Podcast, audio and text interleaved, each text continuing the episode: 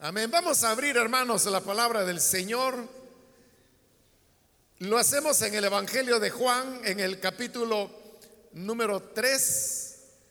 Los días lunes estamos estudiando el Evangelio de Juan y vamos avanzando versículo a versículo en el estudio de este libro. De manera que vamos a leer ahora los versículos que corresponden en la continuación de este estudio que estamos desarrollando.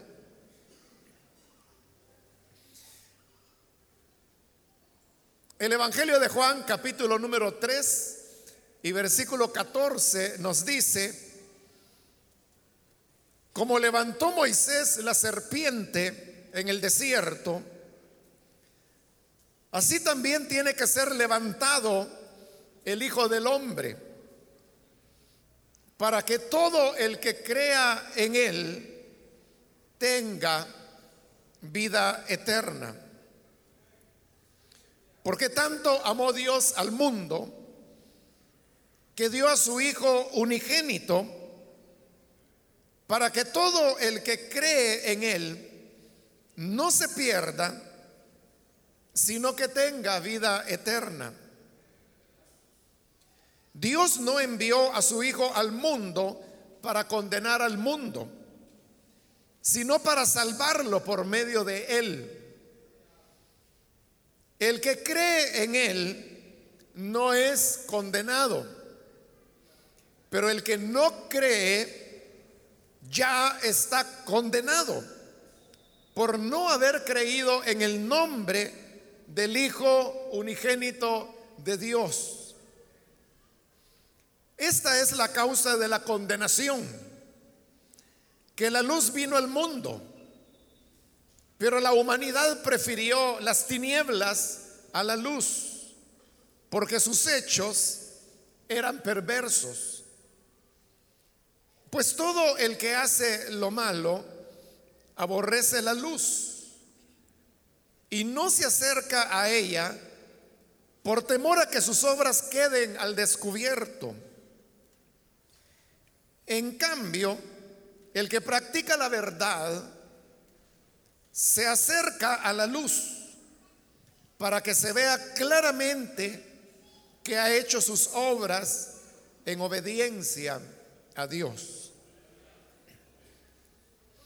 Amén. Hasta ahí dejamos la lectura. Pueden tomar sus asientos, por favor, hermanos.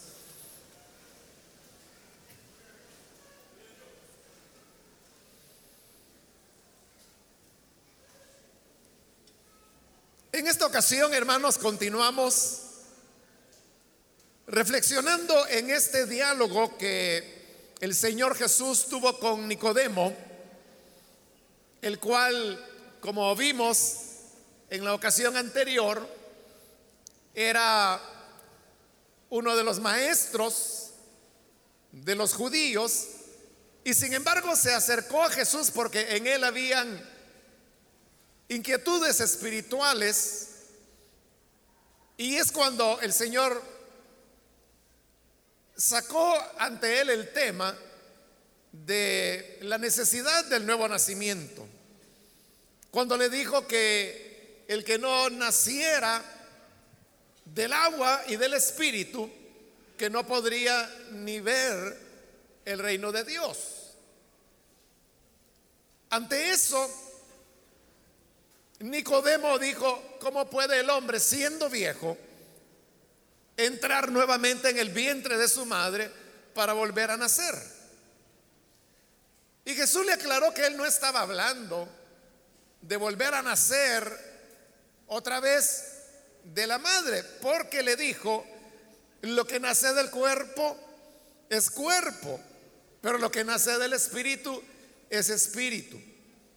En otras palabras, aun si fuese posible, que el hombre entrase de nuevo en el vientre de su madre y naciese por segunda vez, lo único que se obtendría es que esa persona sería doblemente pecaminosa porque tendría dos veces la misma naturaleza carnal.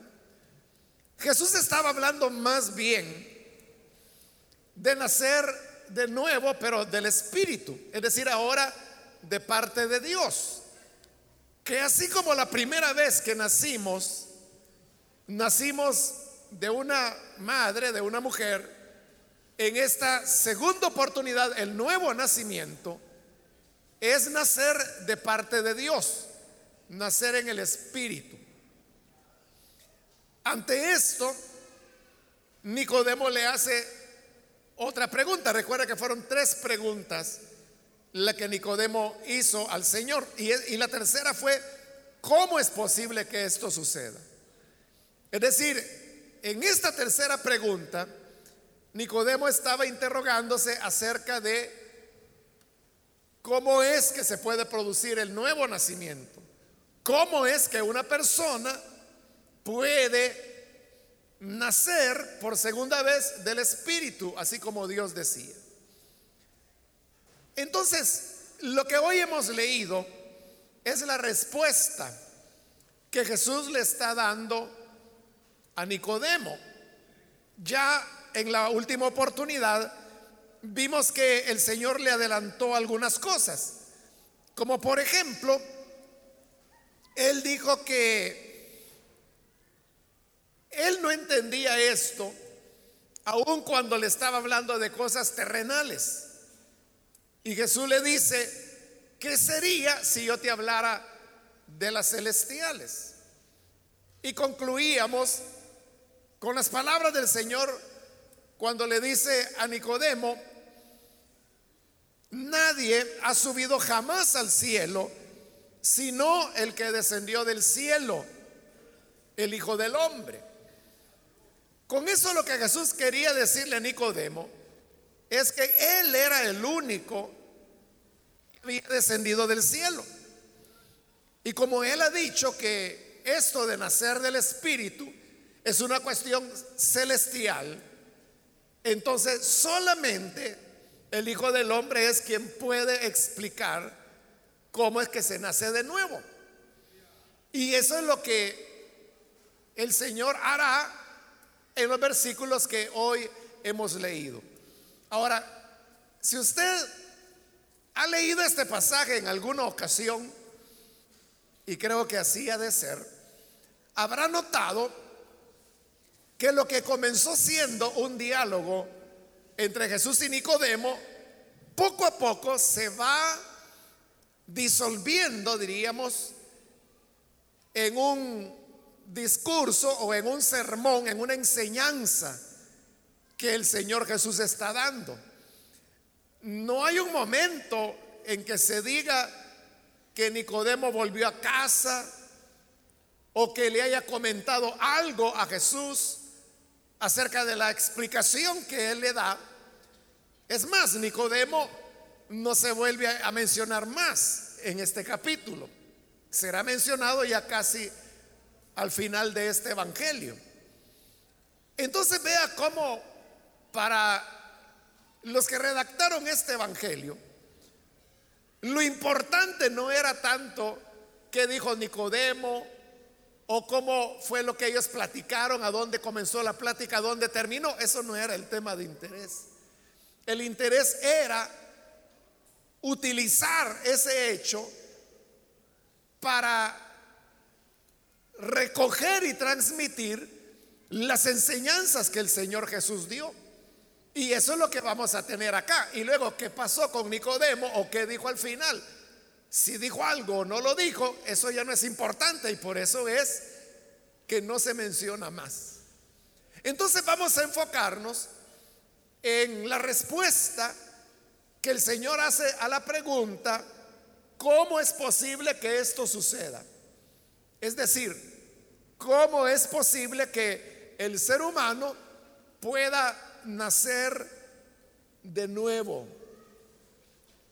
Entonces viene el Señor y responde en el 14, como levantó Moisés la serpiente en el desierto, así también tiene que ser levantado el Hijo del Hombre. Antes de explicar lo de la serpiente de Moisés, quiero que pensemos en esta expresión que el Señor usó cuando dijo, tiene que ser levantado el Hijo del Hombre. Cuando nosotros leemos en este Evangelio, y también se menciona muy poco, pero en los otros Evangelios, que el Hijo del Hombre tiene que ser levantado. La relación inmediata que nosotros hacemos es que Jesús tenía que ser levantado al ser crucificado, levantado en el madero. Pero en el Evangelio de Juan, la idea es mucho más amplia. Porque recuerde, en el capítulo 1, vimos como Juan menciona que aquel verbo, que en el versículo 1 se nos dice que en el principio estaba con Dios y era Dios. Hay un momento en que dice, y el verbo se hizo carne. Es decir, el que estaba con el Padre, desciende, se encarna, se humana y vive entre nosotros. Pero luego, este Hijo de Dios ya encarnado, Él va a volver al Padre. Para volver al Padre, Él tiene que ascender, tiene que ser levantado. Y para Juan son tres momentos o tres pasos, diríamos, para que el Hijo del Hombre sea levantado. El primer paso, efectivamente, es cuando el Señor es levantado en el madero. Allí es el primer momento en que Él es levantado. Pero luego Juan va a utilizar la expresión ser levantado también para referirse a su resurrección, que sería ya el segundo paso. Pero hay un tercer uso que hace Juan de la expresión ser levantado y es cuando se refiere al ascenso del Señor a la diestra del Padre. Entonces vea que es un continuo, o sea, el ser levantado se va dando progresivamente. Primero el Hijo del Hombre es levantado al ser crucificado. Luego es levantado al ser resucitado. Y luego es levantado cuando es llevado para volver al Padre de donde vino. Entonces, si usted nota, el Evangelio de Juan es la venida del verbo, de la palabra que se hace carne, mora entre nosotros, y cuando Él viene, comienza el camino para ser levantado.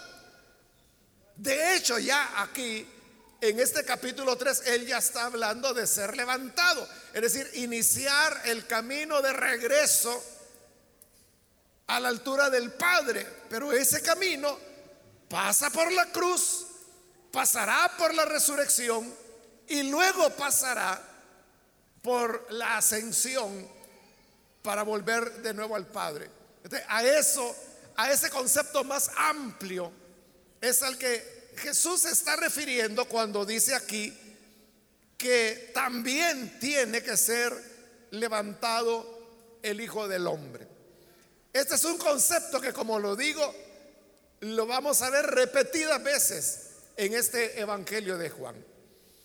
Habiendo aclarado eso, vamos ahora con la primera parte del versículo, donde Jesús dice, como levantó Moisés la serpiente en el desierto Ahí el Señor está haciendo alusión a una historia que se encuentra en el libro de números, en el capítulo 21, que relata el tiempo cuando Israel caminaba por el desierto. Se nos dice que ellos salieron del monte de Or y comenzaron a rodear la tierra de Edom. Mientras Israel rodeaba la tierra de Edom, dice que los israelitas se cansaron, se aburrieron, se cansaron y en su cansancio comenzaron a hablar en contra de Dios y en contra de Moisés. Y una de las quejas que ellos tenían era que ya estaban hartos de comer lo mismo que era el maná. A pesar que el libro de los Salmos dice que el Señor les dio a comer comida de príncipes. Es decir, el maná no era como ellos decían, algo rutinario, aburrido, y que era lo mismo mañana, tarde y noche. Porque el mismo libro de Éxodo relata que el maná podía ser preparado de maneras diversas. Podía hacerse como una torta, como pan, podía hacerse horneado, podía asarse, podía freírse. Es decir, ahí quedaba a la imaginación de cada persona cómo iba a preparar el maná, comida de príncipes.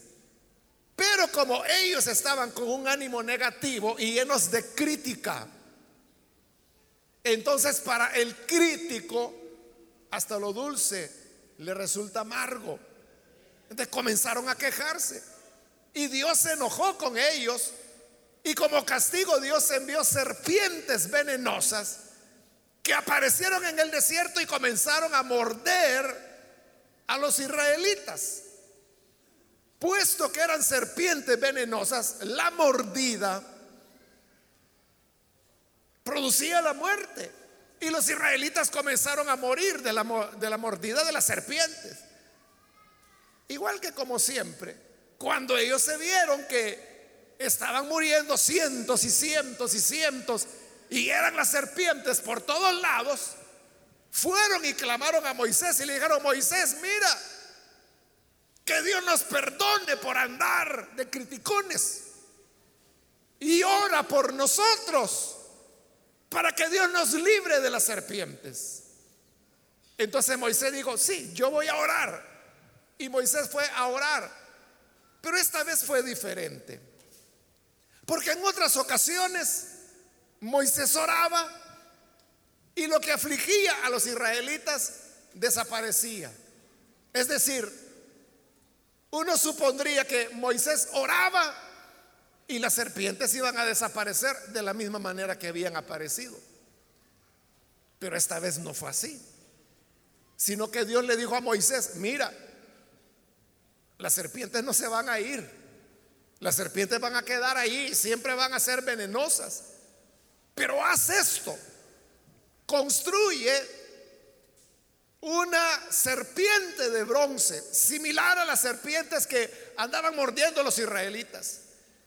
Y esta serpiente de bronce, colócala en una asta y levántala en alto, muy en alto, para que todo aquel que haya sido picado por la serpiente voltee a ver hacia la serpiente de bronce y quien vea la serpiente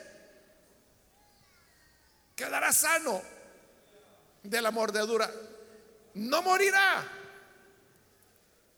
Y es lo que Moisés hizo, obedeció. Alguien fragó la serpiente de bronce, la colocó en un asta y la levantó alto, lo más alto que se podía, para que fuera visible desde cualquier punto del campamento.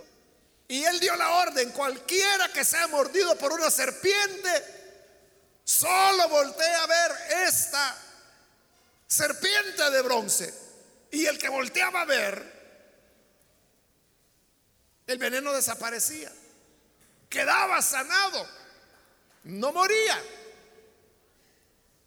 Ese fue el medio de salvación que Dios proveyó. Entonces, recordando ese pasaje, es que hoy Jesús dice, como levantó Moisés la serpiente en el desierto, así también tiene que ser levantado el Hijo del Hombre para que todo el que crea en Él tenga vida eterna. Porque eso de ver la serpiente de bronce era una cuestión de auténtica fe.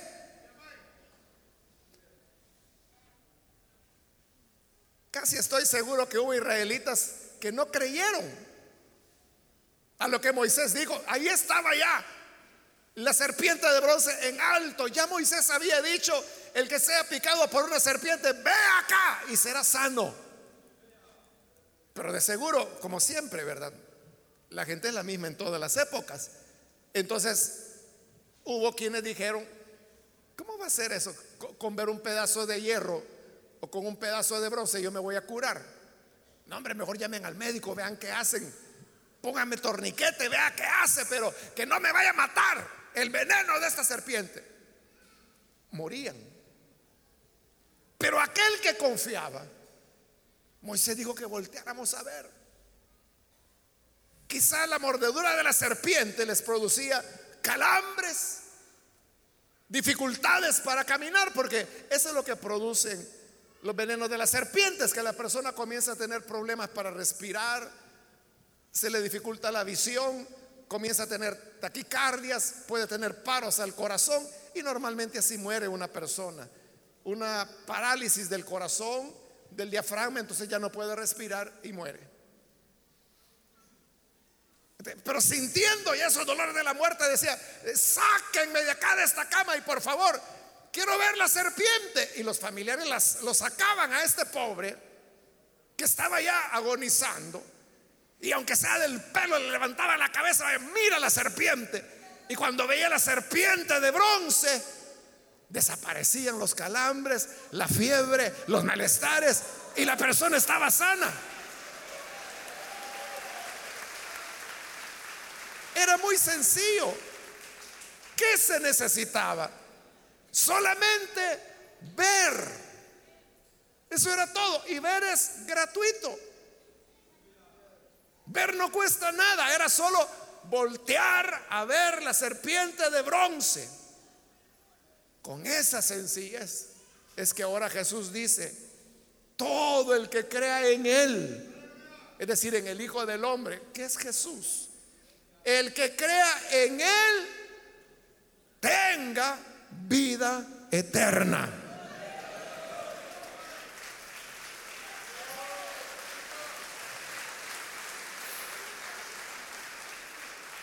Esta es la primera vez que el Evangelio de Juan menciona la expresión vida eterna.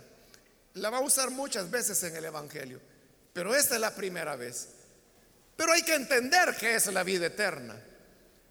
La vida eterna, hermanos, no es como a veces uno se lo imagina que la vida eterna es que yo no voy a morir nunca y que van a pasar tres mil años, seis millones de años, siete mil millones de años y que yo voy a seguir viviendo y que pasarán eras y eras y siglos y milenios y millones de milenios y que todavía voy a estar vivo. Es decir, vida eterna la entendemos como un tiempo que no termina nunca.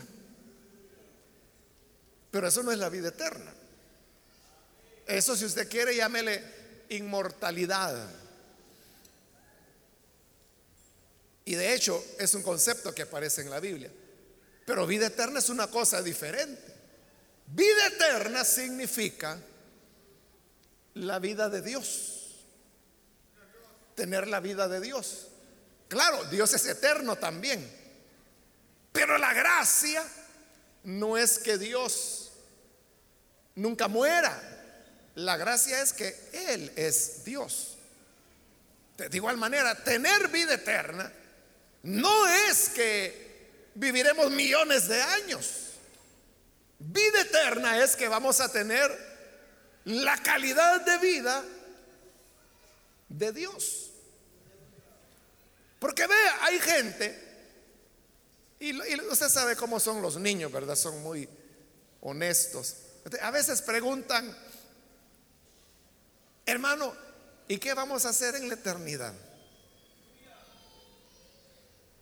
Y si usted le dice, bueno, vamos a estar ante la presencia del Señor, le vamos a estar adorando.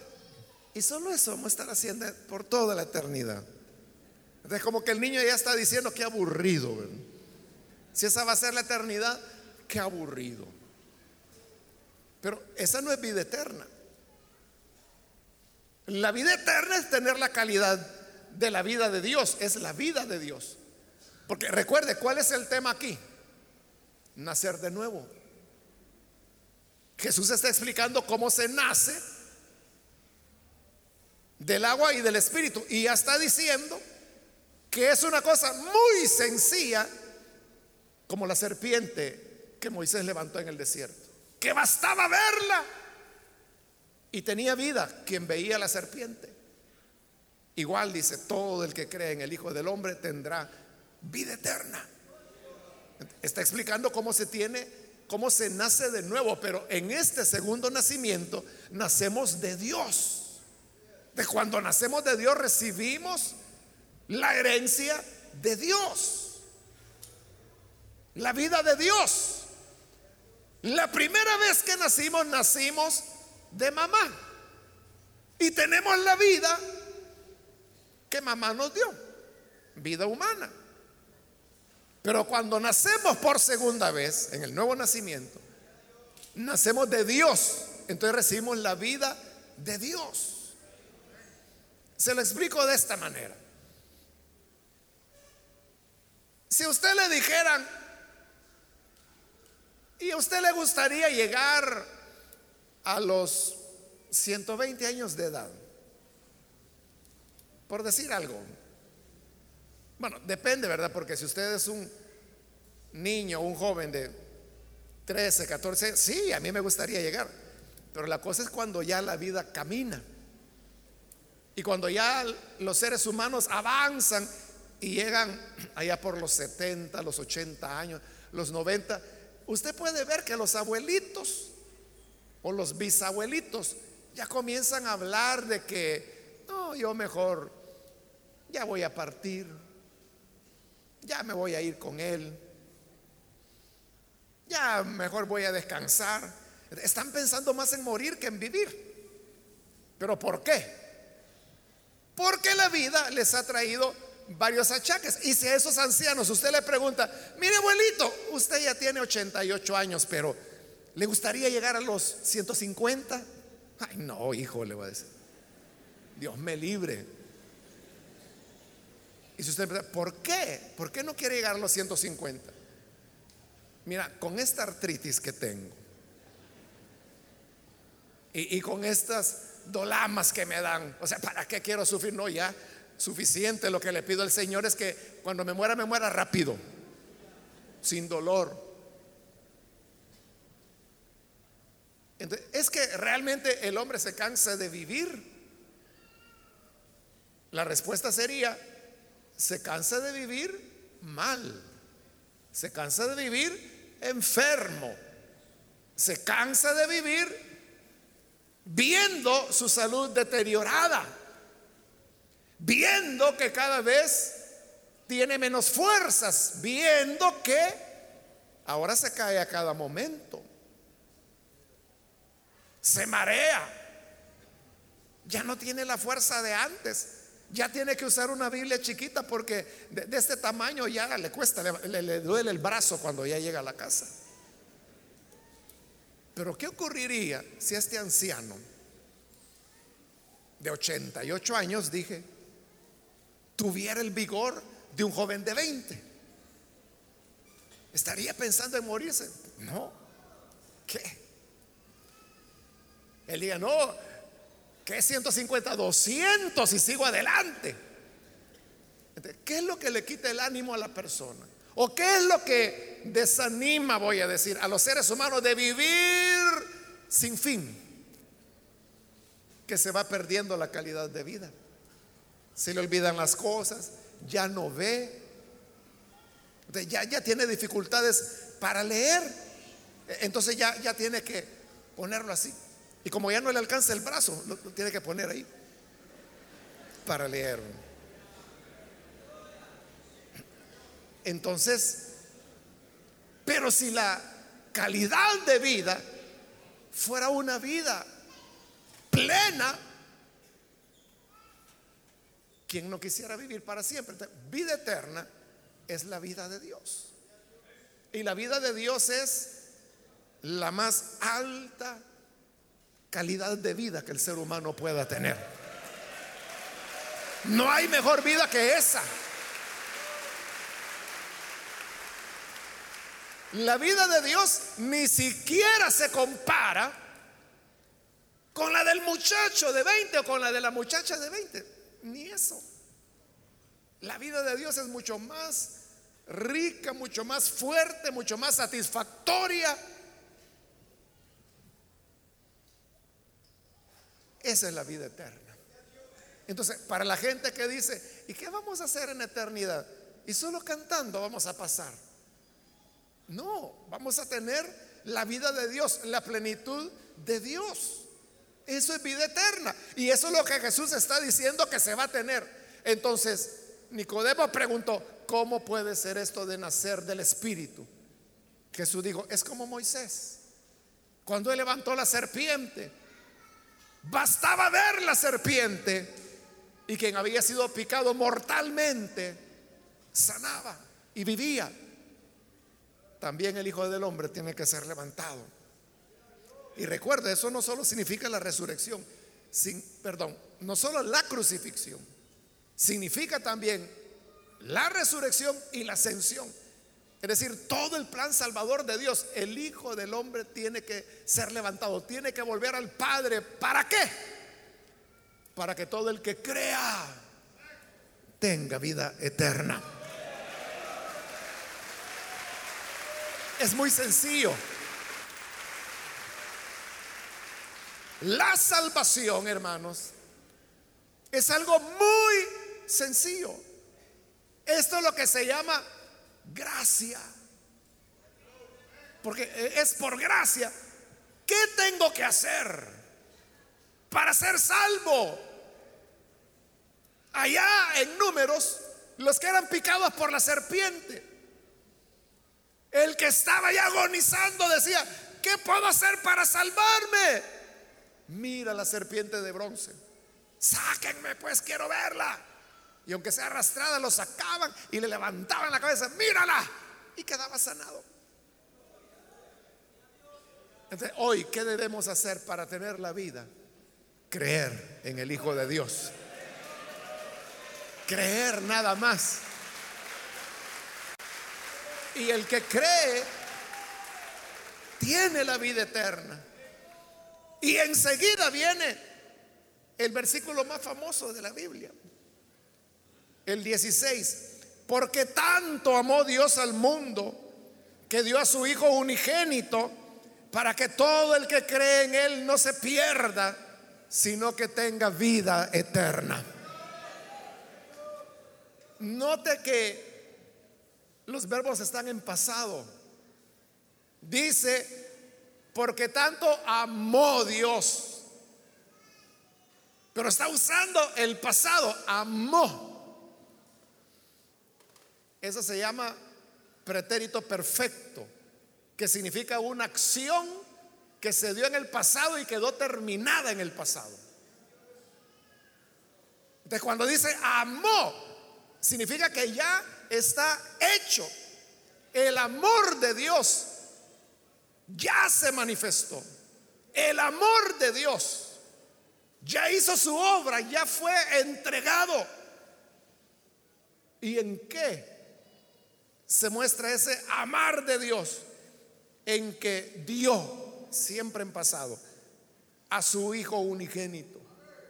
Él dio el regalo de su Hijo y esa es la prueba del amor. Es bien difícil poder poner un ejemplo humano, porque el humano, el amor lo proyecta hacia el futuro. El enamorado le dice a la novia, yo te amaré toda la vida. Yo quiero estar contigo todos los días de mi vida. Pero le está hablando de futuro. Porque el humano no tiene otra manera de hacerlo. O sea, imagínese el novio que le dice a la novia, yo te amé. Te va a decir, entonces ya no me ama porque dice que me amó, ya no. Pero es porque el amor nosotros la traducimos a palabras. Pero el amor de Dios no es un amor de palabras, es un amor de obras, de hechos. O sea, ese es el verdadero amor. Usted sabe que en la Biblia hay varios tipos de amor.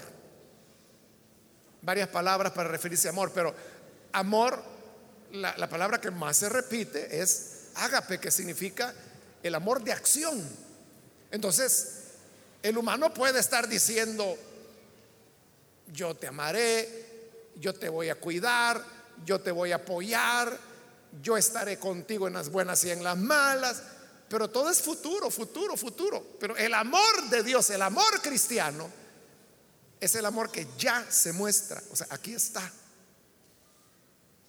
Quizás ni tiene necesidad de decirle, te amo, pero al decir, aquí está esto, aquí está lo otro, es decir, acciones, hechos, evidencias, ese es el auténtico amor.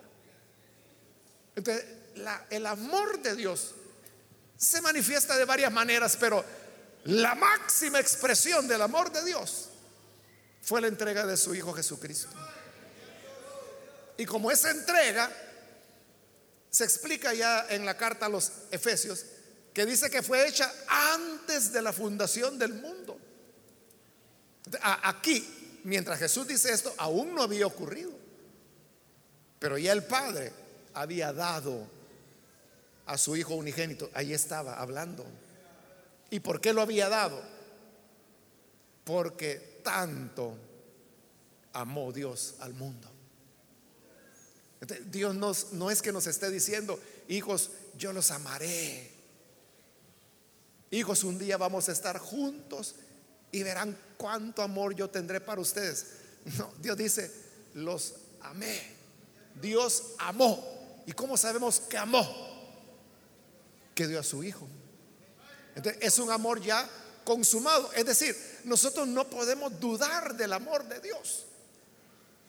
Es como el novio, la novia, que va hacia, hacia el matrimonio.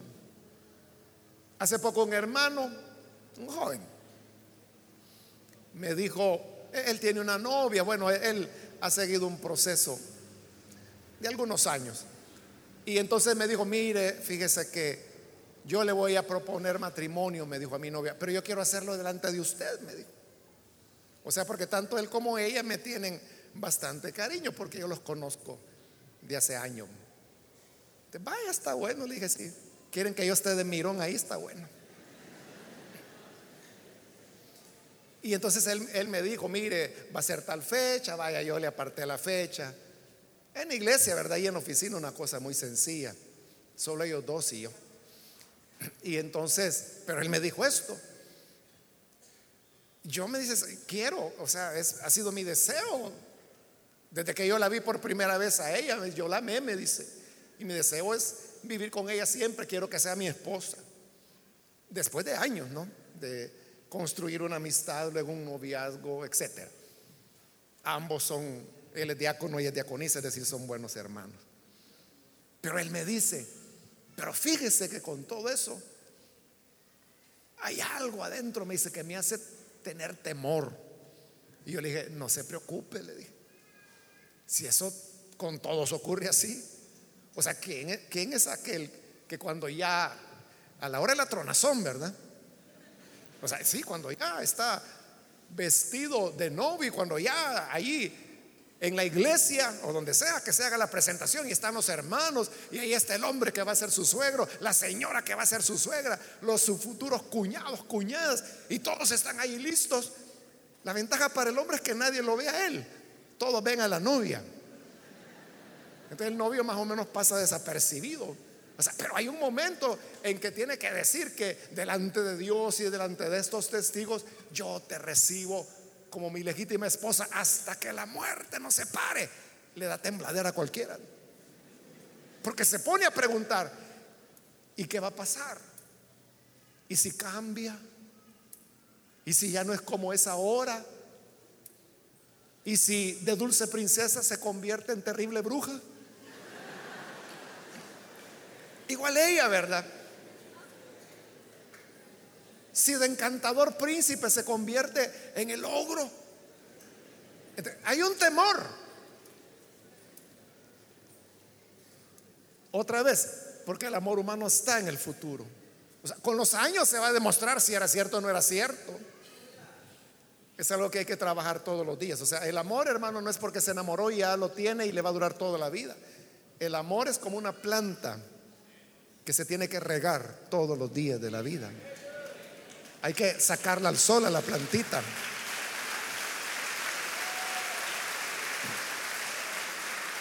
Hay que fertilizarla, hay que ponerle abono, hay que quitarle los zompopos. Sí, para que la plantita esté saludable. Ese es el amor, o sea, es algo que se construye día a día. Pero en el amor de Dios tenemos una garantía total. ¿Por qué?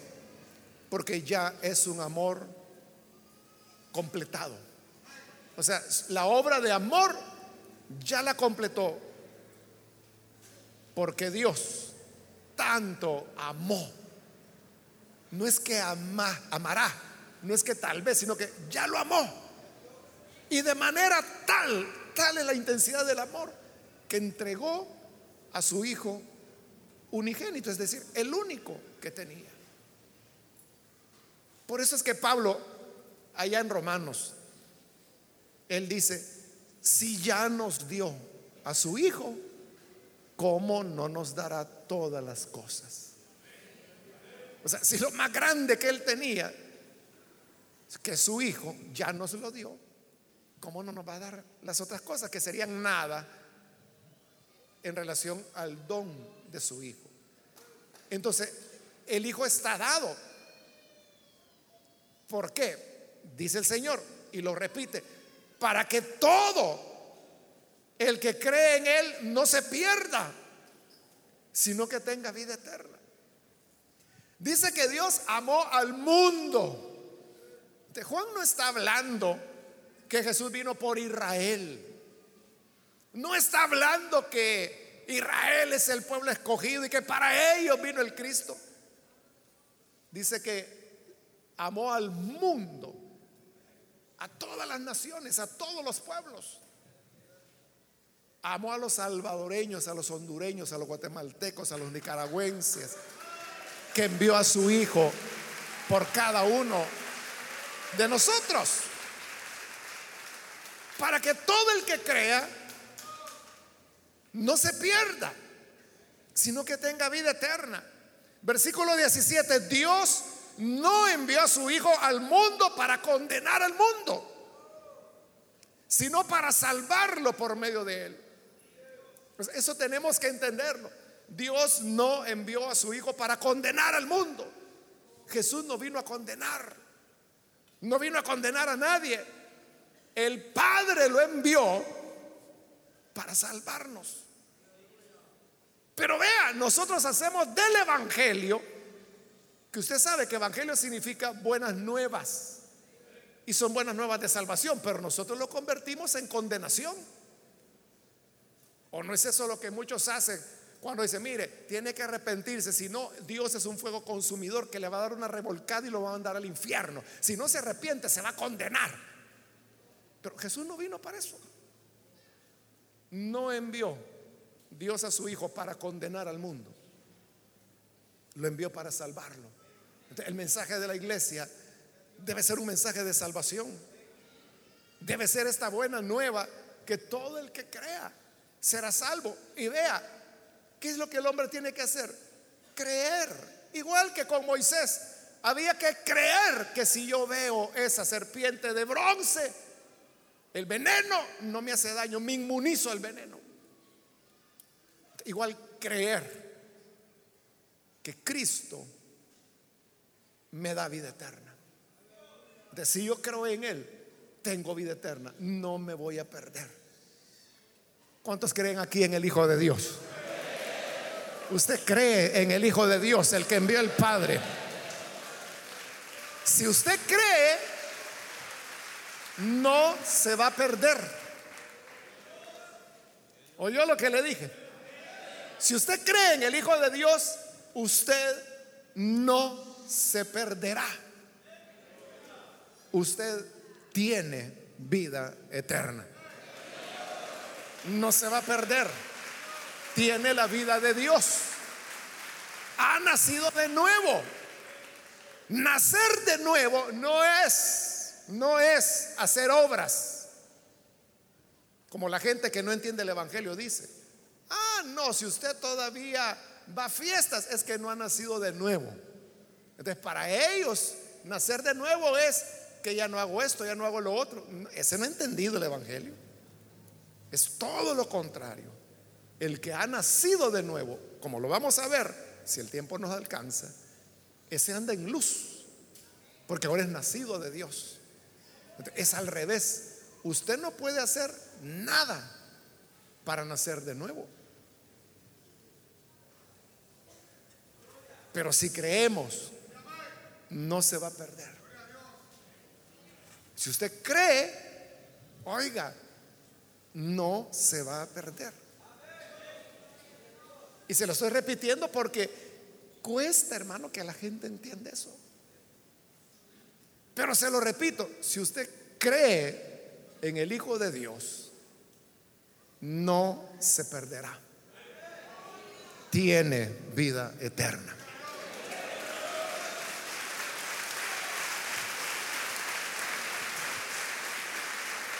Ese es el Evangelio.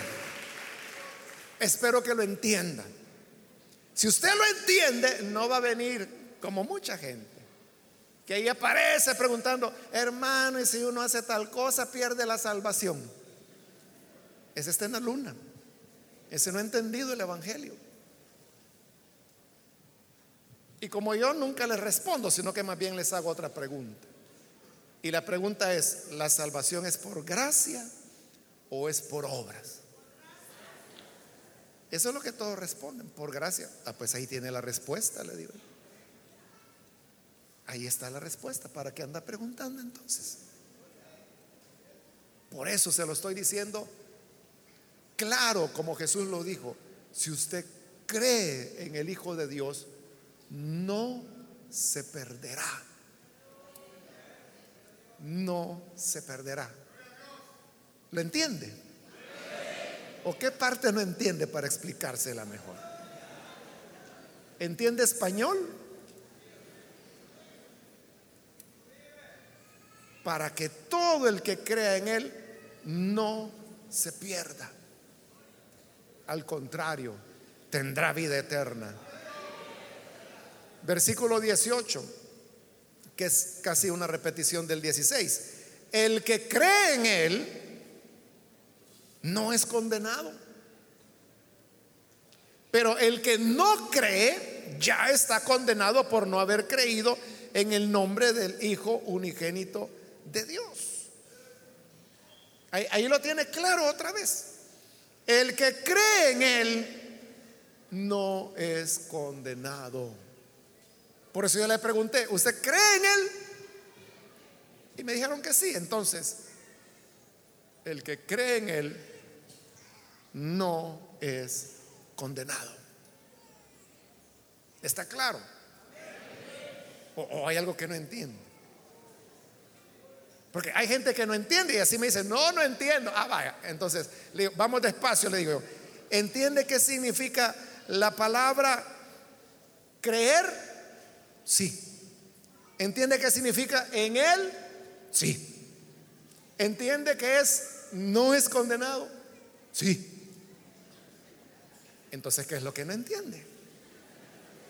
Si lo entiende todo. Lo que pasa es que hay una traba mental. ¿Y sabe cuál es esa traba mental?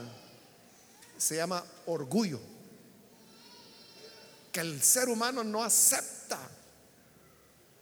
que va a recibir algo tan grande como la salvación sin hacer nada. Porque la gente tiene la idea, no, es que lo que yo tengo Mire, yo me he fajado haciéndolo. Lo que yo tengo, ¿usted qué cree? ¿Que me lo han regalado? Ah, no, si eso me ha costado desveladas, enfermo he ido a predicar, enfermo he trabajado. Pero cuando se habla de la más grande bendición, la salvación, ¿qué has hecho tú? Ahí es donde al hombre le cuesta decir nada. Y entonces empieza a inventar locuras en contra de la Biblia. Y empieza a decir, ah, no, es que yo persevero. Ah, no, es que yo desde que creí, mire, jamás volví atrás. Porque yo sí de verdad, sí que amo al Señor. Y empieza a llenarse de flores, oponiéndose a la Biblia. Porque aquí no dice que el que hace aquí, el que hace allá, tiene la vida. El que cree en Él no es condenado. Punto. Es simplemente renunciar al orgullo y decir, Señor, yo nada puedo hacer. Lo que tengo lo he recibido por tu amor y tu gracia hacia mí.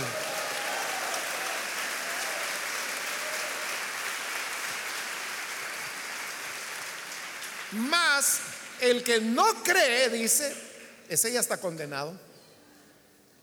El que no cree, ese ya está condenado. Me acuerdo, hermanos, en mis primeros días de conversión, de, de, los amigos que yo tenía en el mundo, uno de ellos un día me dijo, mira, Marito, Marito, me decía él, porque andaba de novio con mi hermana. Entonces por eso me ganaba y me decía, mira Marito, me dice, ¿y vos crees que en el día final yo me voy a condenar? Le dije, no, le dije, yo no creo que te vas a condenar, yo lo que creo es que ya estás condenado, le dije. Y esa fue la reacción de él, la, suya, se puso a reír, él, creía que yo estaba bromeando, algo así. Le dije, no, es, es lo que aquí dice, el que no cree ya es condenado. O sea, ¿para qué va a esperar el juicio final? El gran trono blanco. Se dice, el que no cree ya es condenado. Y él no creía. Bueno, hasta hoy no cree todavía. Todavía no ha creído después de 42 años de eso. Entonces, estaba condenado y sigue condenado. Y si no cree, se va a condenar para siempre. El 19, esta es la causa de la condenación. O sea, ¿por qué el hombre se condena? Porque es malo, porque mata, porque roba. No, no, no, dice. La causa es que la luz vino al mundo, pero la humanidad prefirió las tinieblas a la luz, porque sus hechos eran perversos. Pues todo el que hace lo malo aborrece la luz y no se acerca a ella por temor a que sus obras queden al descubierto. ¿Por qué la gente se condena? Porque aborrece la luz. ¿Y quién es la luz? La aborrecen. Por eso no, no hay que engañarse. Los jóvenes que dicen, es que mire, a mí me gusta esa muchacha, lo único que no es creyente, fíjese, pero es bien bonita. Y no es mala, ella no fuma, lo único que no es creyente.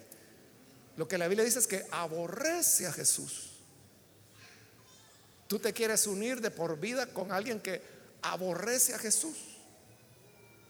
Y la gente puede decir, no, no, es que, no, si ella fíjese que va a su iglesia, no evangélica, pero otra iglesia. Viera cómo me habla de Dios. Y hasta a mí me dice, cuando no voy a la iglesia, me regaña que tengo que venir a la iglesia. Pero eso no significa que ame la luz.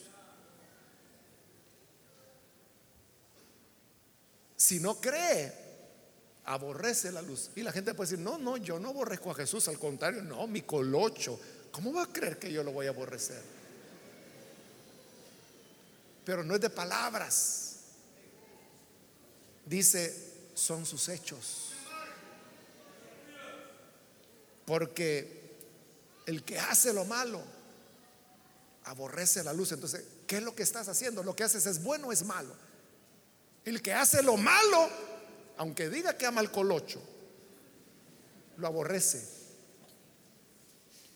El que hace lo malo. Aquí no es cuestión de estar hablando. Aquí no es cuestión de que si tiene religión, que si va a la iglesia, que si lo regaña porque vino al culto o no.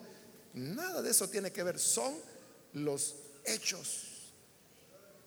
Usted sabe que los narcotraficantes son muy religiosos. Son muy religiosos. Construyen iglesias. Las mafias son muy religiosos. Pero mire sus hechos. Entonces, si uno ve los, las conductas, las apariencias religiosas que tienen, uno diría, no, si este es un gran temeroso de Dios, pero son unos grandes asesinos y se vuelven millonarios vendiéndole droga a los niños. y matando para hacer llegar esa droga donde sea. Aborrecen la luz. En cambio, dice el versículo 21, el que practica la verdad se acerca a la luz para que se vea claramente que ha hecho sus obras en obediencia a Dios. Cuando las cosas son hechas bien, no hay nada que ocultar. Cuando las cosas están mal, ahí es donde todo se oculta. Usted sabe que hoy en nuestro país hay, leyes nuevas que vuelven obligatorio que sobre todo los funcionarios públicos den información. O sea, si usted pide una información, usted tiene derecho a que se la den. Y si no se la dan, usted puede demandarlos. Mucha gente eso no lo sabe, pero eso ya se puede hacer en el país. Cualquiera de, ustedes, si usted es un ciudadano salvadoreño, si ya tiene DUI, usted puede pedir la información que quiera. Usted puede preguntar en qué el alcalde de San Martín gastó el dinero del año pasado, por ejemplo. Y se lo tiene que dar. Y si se niega y le dice, no, es que es mucha información y no se la quiere dar, usted va y lo demanda y la ley lo va a obligar.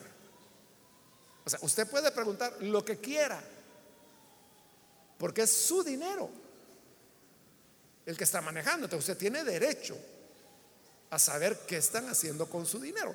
O hicieron una calle, una calle de 200 metros, se dice que costó 20 millones. Y usted dice, ¿cómo va a ser eso?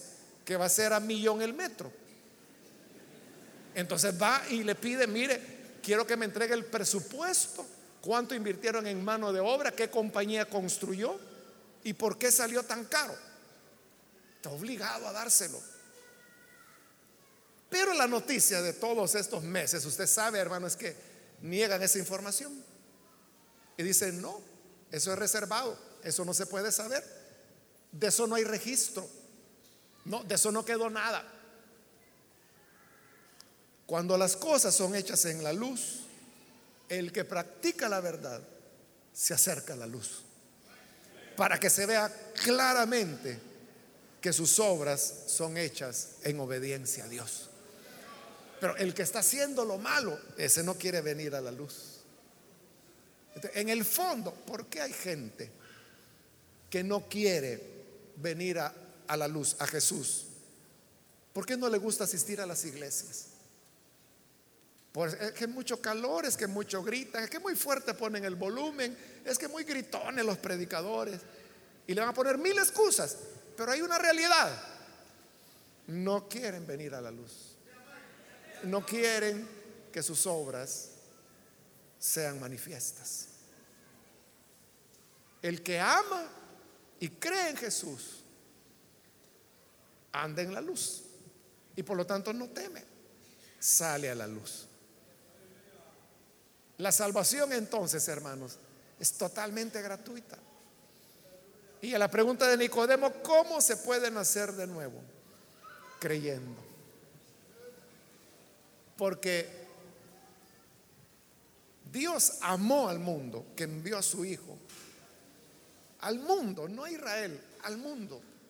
Todos somos escogidos de Dios para que el que en Él cree no se pierda, no se pierde, tiene vida eterna. Si tú necesitas esa vida eterna, cree en el Hijo de Dios. Vamos a orar, vamos a cerrar nuestros ojos. Padre, te damos las gracias por tu grande bondad. Gracias Señor por estas personas que ahora han venido para creer en tu palabra. Gracias Señor porque tu gracia es tan grande, tan inmensa, que tú nos has cubierto del mal.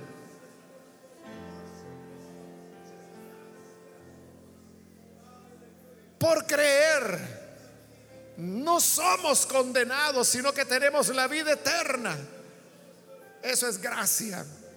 Y por ello, Padre, estamos muy agradecidos contigo. te alabamos, te exaltamos, te bendecimos, porque cuidas de nosotros, nos sostienes y nos guardas. Bendice a estas personas que están creyendo aquí, a los que a través de televisión se entregan a ti los que lo hacen a través de la radio, los que lo hacen a través del internet, cualquiera sea el medio, lleva bendición y vida eterna. Es nuestra petición por Jesucristo nuestro Salvador. Amén. Y amén.